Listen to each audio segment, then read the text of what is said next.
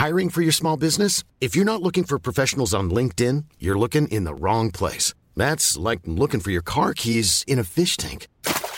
LinkedIn helps you hire professionals you can't find anywhere else, even those who aren't actively searching for a new job but might be open to the perfect role. In a given month, over 70% of LinkedIn users don't even visit other leading job sites. So start looking in the right place. With LinkedIn, you can hire professionals like a professional. Post your free job on linkedin.com slash people today. En revenant à la lampe à huile, je ne crois pas au modèle Amish. But there is one more thing. Don't try to be too smart. Pay taxes when, when you have to pay taxes. Je ne peux pas répondre à, à, votre question, Monsieur le Président, parce que je n'ai pas de monde connecté. And that was a big mistake, and I'm sorry. Welcome to the Cybertruck Unveil. Voilà, je suis localisé en Allemagne. Signaux faibles, le podcast de siècle digital qui décode l'actualité du numérique.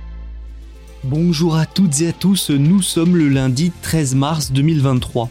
Un épisode un peu spécial aujourd'hui puisque nous allons parler non pas de quatre actualités comme d'habitude, mais principalement d'une seule actualité. Et oui, nous allons décoder ensemble ce qu'il se passe avec la SVB, la Silicon Valley Bank. Vous avez peut-être vu passer l'actualité, le monde bancaire et Wall Street paniquent, la SVB, banque par excellence de la Silicon Valley, fait banqueroute.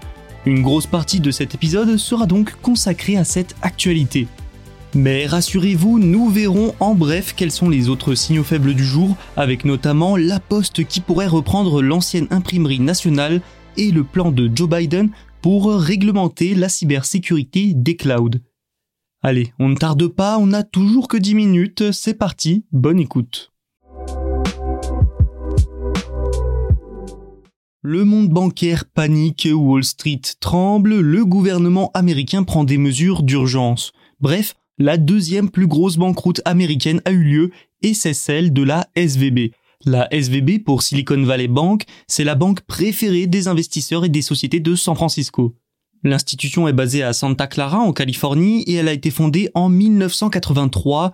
Elle est rapidement devenue la 16e banque des États-Unis avant donc de faire faillite le vendredi 10 mars 2023. Sa particularité, c'est qu'elle est spécialisée dans les startups, et tout particulièrement celle de la Silicon Valley, vous l'aurez compris, berceau du numérique et de la tech. Elle s'est donc aussi spécialisée dans le capital risque. Alors le capital risque, c'est quoi? Eh bien ça permet aux jeunes entreprises qui démarrent et ont un fort potentiel d'augmenter leurs fonds propres. En gros, c'est une prise de participation par un ou plusieurs investisseurs au capital. Le créateur de l'entreprise, lui, obtient des fonds sans garantie à un stade où il est difficile d'obtenir des prêts. Voilà dans quoi est spécialisée la SVB. Et donc vendredi 10 mars, la Federal Deposit Insurance Corp, ou FDIC, un régulateur bancaire américain, a annoncé la fermeture de la SVB. Les dépôts de la banque ont été transférés dans une nouvelle entité ad hoc, la Deposit Insurance National Bank of Santa Clara. Pour simplifier, la Federal Deposit Insurance a pris le contrôle de la SVB qui n'arrivait plus à répondre à la multitude de demandes de retrait de fonds. Alors pourquoi? Pourquoi la SVB s'est effondrée? Accrochez-vous, je vous explique. Déjà, le cours de la SVB s'est effondré dès mercredi dernier de près de 80% à cause d'une annonce de perte assez importante. La banque a alors tenté de réagir en essayant de lever des fonds, mais c'était sans compter sur la panique des clients. Du coup, elle a essayé de trouver un repreneur, mais aucune solution n'a émergé assez rapidement. Le gouvernement américain a fermé la banque. SVB était pourtant à première vue assez bien géré, hein. Ses dirigeants faisaient preuve de prudence et les fonds étaient là. Non, l'explication de son effondrement est plutôt à chercher du côté de l'écosystème sur lequel elle a misé, celui de la tech. Je vous l'ai dit, la SVB est spécialisée dans le capital risque. Beaucoup de ses clients n'étaient donc pas rentables, mais se voyaient quand même prêter des sommes folles par la SVB qui misait sur leurs profits futurs. Et ça fonctionnait plutôt bien ces dernières années. Hein. Mais la tech, on en parle souvent dans Signaux Faibles, a énormément perdu en valeur l'année dernière. Ajoutons à ça la hausse incroyablement forte des taux d'intérêt et du coût du crédit décidé par la Fed, la réserve fédérale américaine, forcément les entreprises et les investisseurs empruntent de moins en moins.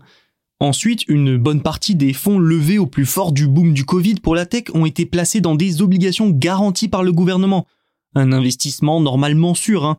Oui, mais voilà, la Fed a décidé de relever ces taux d'intérêt sur lesquels les investissements de la SVB étaient fixés. Résultat, la valeur des obligations a chuté, entraînant de réelles pertes. Les pertes annoncées, les clients ont paniqué et se sont précipités pour reprendre leur argent, sauf qu'il n'y avait plus de quoi leur rendre. Et maintenant, une fois qu'on a plus ou moins compris d'où est venu le vent de panique et la chute, quelle est la suite?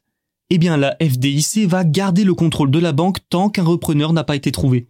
Voilà où nous en sommes à l'heure où j'enregistre cet épisode, le 13 mars au matin. Avant de passer à autre chose, attardons-nous sur les conséquences de la chute de SVB. La Réserve fédérale, la Fed donc, a déclaré qu'elle créait un nouveau programme de financement bancaire. Ce plan offrira des prêts d'une durée maximale d'un an aux banques sous certaines conditions. Le département du Trésor, lui, fournira jusqu'à 25 milliards de dollars pour couvrir les pertes potentielles de ce programme. Mais inévitablement, des actionnaires et des créanciers ne seront pas protégés et vont perdre tous leurs investissements ou une partie. Citons aussi HSBC, qui a annoncé le rachat de la filiale britannique de la Silicon Valley Bank pour un livre sterling. Certaines sociétés avec des fonds bloqués à la SVB ne pourraient plus être en capacité de payer leurs salariés. Il y a aussi le cas de Circle, société qui gère une crypto-monnaie indexée sur le dollar. Eh ben, cette société a des milliards de dollars chez SVB. Du coup, sa crypto-monnaie, l'USDC, pourrait chuter et dites-vous simplement que les conséquences seraient potentiellement pires que la chute de FTX.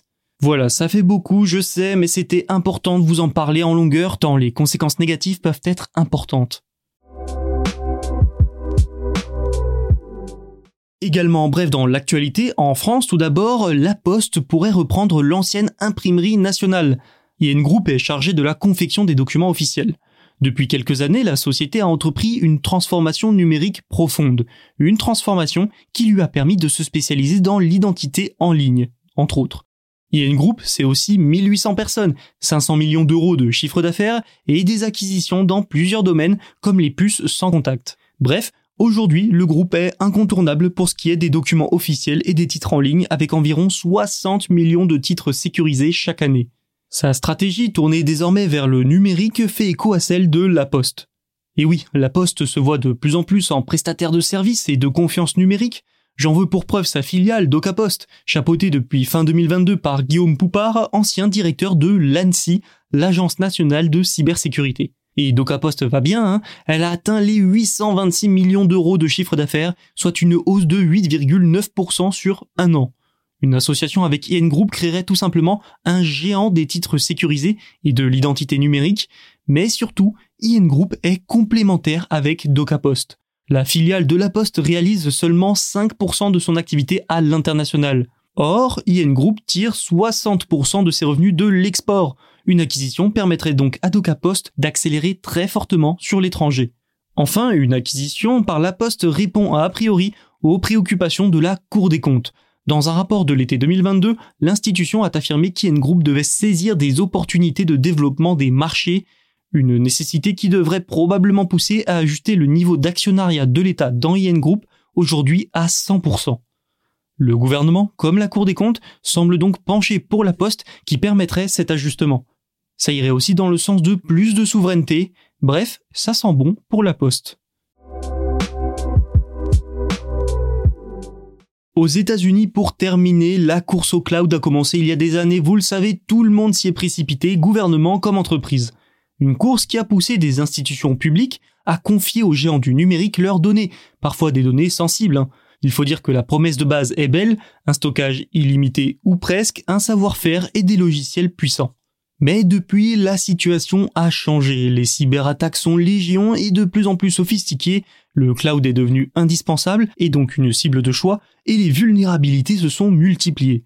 Un nouveau contexte qui a poussé Joe Biden à avoir peur que les failles du cloud ne soient trop importantes.